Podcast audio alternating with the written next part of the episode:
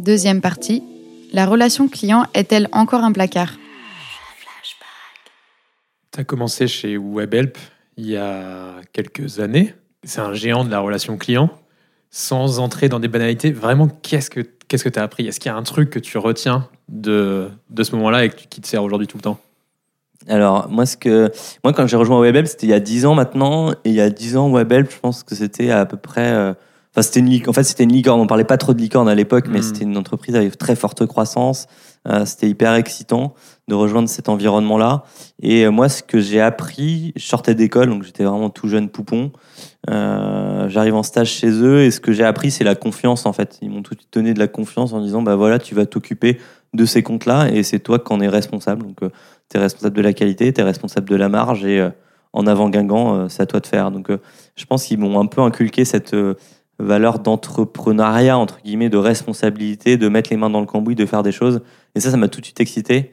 Et c'est toujours des choses qui m'animent euh, énormément aujourd'hui, de faire des choses euh, très concrètes, de sauver des clients, de rendre heureux des clients. Donc je pense que ça m'a fait découvrir le monde de la relation client. J'y étais pas du tout destiné, je suis ingénieur en BTP à la base. Euh, donc je suis tombé un peu chez eux par hasard. Et en fait, bah, le Lazare a fait, a fait les- a fait bien les choses parce qu'au final, je continue dix ans après à être dans ce milieu-là. Comment tu as comment tu opères ce virage d'ingénieur en BTP à arriver dans la relation client chez WebHelp? C'est euh, vraiment par hasard. Moi, j'aime bien me laisser porter par les cours, euh, les cours de la vie un peu.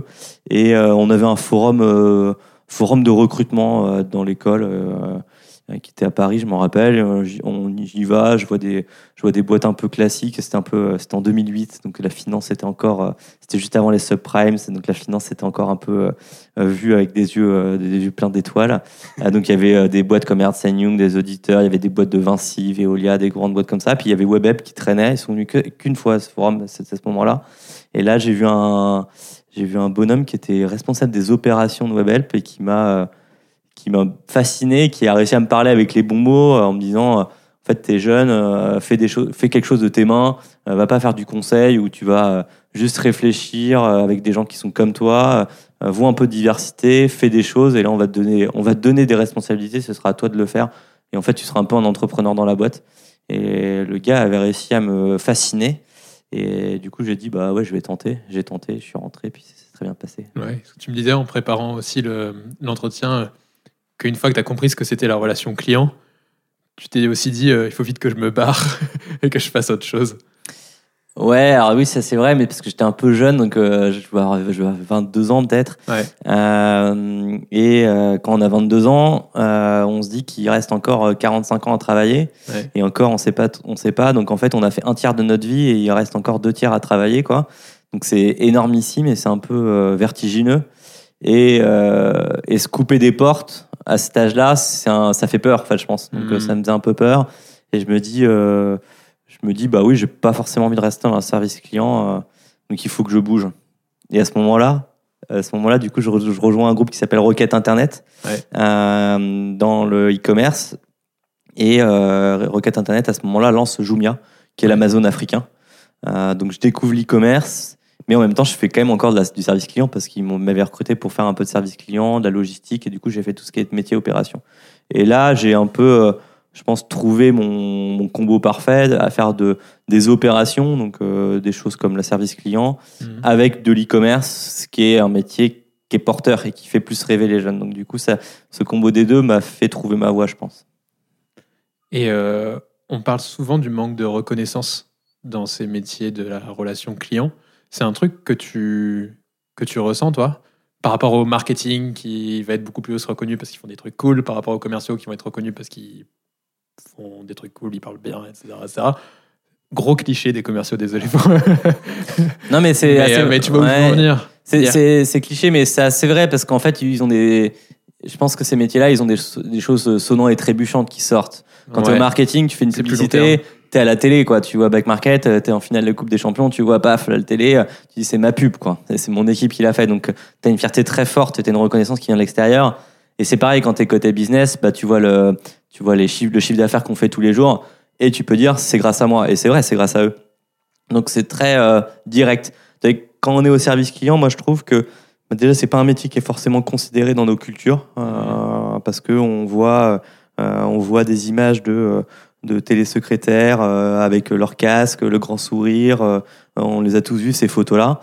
Euh, et donc, du coup, on n'avait pas une image forcément très positive. Et en plus, moi, ce que je pense, c'est que tout le monde peut se mettre à la portée du service client. Donc, on- Ouais, tout le monde se dit, c'est un métier, je pense qu'on peut se dire, c'est un métier facile. je peux le faire. Je peux le faire. En fait, demain, je prends mon casque, je réponds au client et je lui donne une solution. Et c'est assez vrai, hein, tout le monde peut le faire. Mais du coup, je pense qu'on déconsidère un peu ce métier-là, qui est un métier exigeant, parce qu'en fait, ce qui est dur, c'est pas de le faire euh, juste un instant T, c'est de le faire sur la longueur et de rester très fort sur la longueur. Et de pas s'enfermer dans des process, dans des routines, pour pouvoir toujours être empathique, écouter le client et les sauver, en fait. Et ça, je pense que c'est ça, là où le, génie et l'héroïsme des gens du service client, c'est d'arriver à maintenir cette énergie et cette euh, foi là-dedans. C'est quoi tes principaux challenges maintenant? Parce que Back Market est bien installé, vous avez une expérience client qui est travaillée. Comment vous allez encore plus loin et c'est quoi tes, nou- tes challenges sur la qualité client maintenant? Alors du coup, on a un vrai mantra chez Back Market qui est euh, comment je fais pour qu'il n'y ait plus de raison factuelle d'acheter des produits neufs? Euh, donc là, on revient un peu sur les, ta question, on revient un peu sur les trois piliers de la qualité dont je parlais tout à l'heure. Ouais. On a un exemple qu'Amazon qui est très très fort en livraison. Bah, nous, on a une ambition d'être aussi fort qu'Amazon euh, sur l'expérience de livraison. Ok. que- Mine de rien, c'est la première expérience que tu as avec ton site de e-commerce. C'est mon colis arrive et après, tu as l'expérience de unpacking, de déballage. Ouais. Euh, ensuite, on a la qualité du produit reconditionné et c'est là où le challenge est le plus fort et le plus dur. Et nous, on essaie de faire en sorte de tendre l'ec- à- au neuf. Donc, par exemple, avoir un taux de panne qui tend au neuf, c'est très dur, mais on y travaille. Donc, on travaille avec, euh, par exemple, des, meilleures batteries. Donc, on va faire de l'innovation. On va on a un laboratoire d'innovation dans mes équipes qui va euh, du coup identifier quels sont les meilleurs composants, quels sont les meilleurs processus de reconditionnement pour pouvoir les diffuser aux reconditionneurs et faire en sorte que l'ensemble euh, des métiers de reconditionnement euh, s'améliore en qualité pour atteindre le neuf.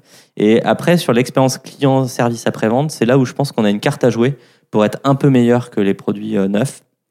Par exemple, euh, vous avez un problème avec euh, votre appareil, euh, appareil que vous avez acheté sur Bike Market, on va dire votre téléphone. Bah, en fait, plutôt que de vous faire un process un peu long de service après-vente que font tous les autres e-commerçants, de dire vous renvoyez le téléphone, je le récupère, je le ré- répare et je vous le renvoie, ça va prendre entre 5 et 6 jours. C'est quelque chose qui est très long sur un appareil qui est quasiment indispensable maintenant aujourd'hui.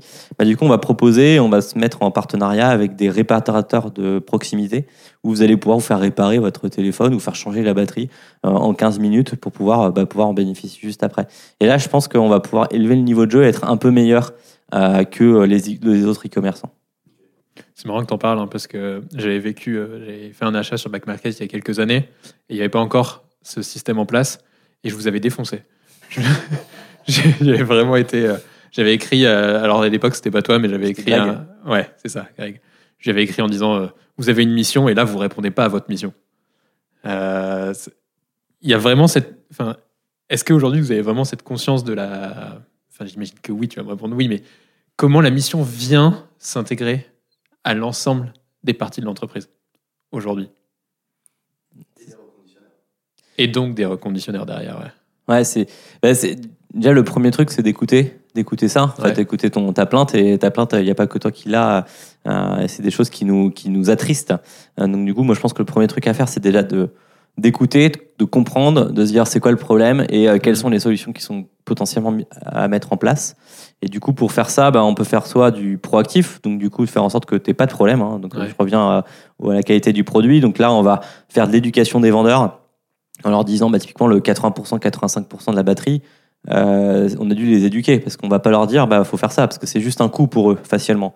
Et en fait, on va leur dire, bah non, en fait, euh, c'est pas forcément un coût parce que tu es passé de 80 à 85%, ça va réduire ton taux de retour. Donc, du coup, tu vas avoir moins de retours à gérer, c'est de la main-d'œuvre en en moins. Et en plus, du coup, tu vas fidéliser.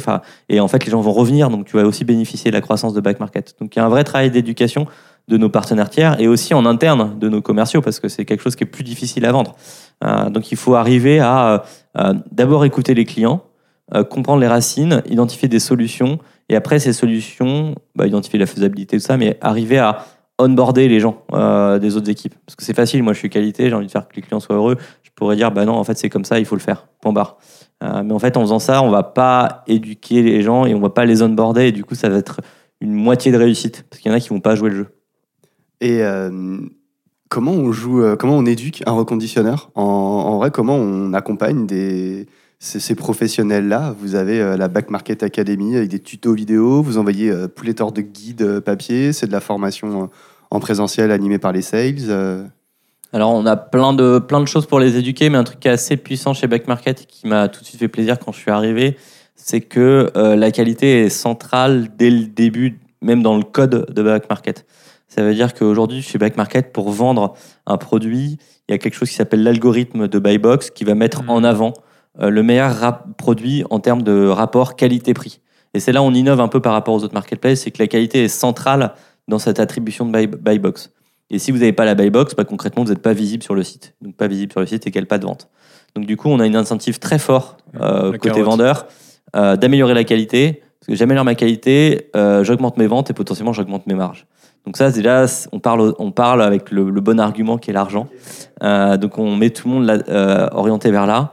Et après, bah, c'est bien de les avoir convaincus que la qualité c'est important, mais il faut leur donner les clés de lecture. Et ce qu'on a fait avec Back Market, et je pense qu'il a été très puissant, c'est de leur euh, communiquer ce qu'on appelle le dashboard qualité et d'une manière Mhm. quotidienne et fréquente, on va leur envoyer leurs indicateurs de qualité en leur disant bah voilà, nous comment on te juge Et non, et comment tu même pas comment on te juge parce que c'est même pas un jugement, c'est comment tu te comportes parmi tous les autres 1500 reconditionneurs.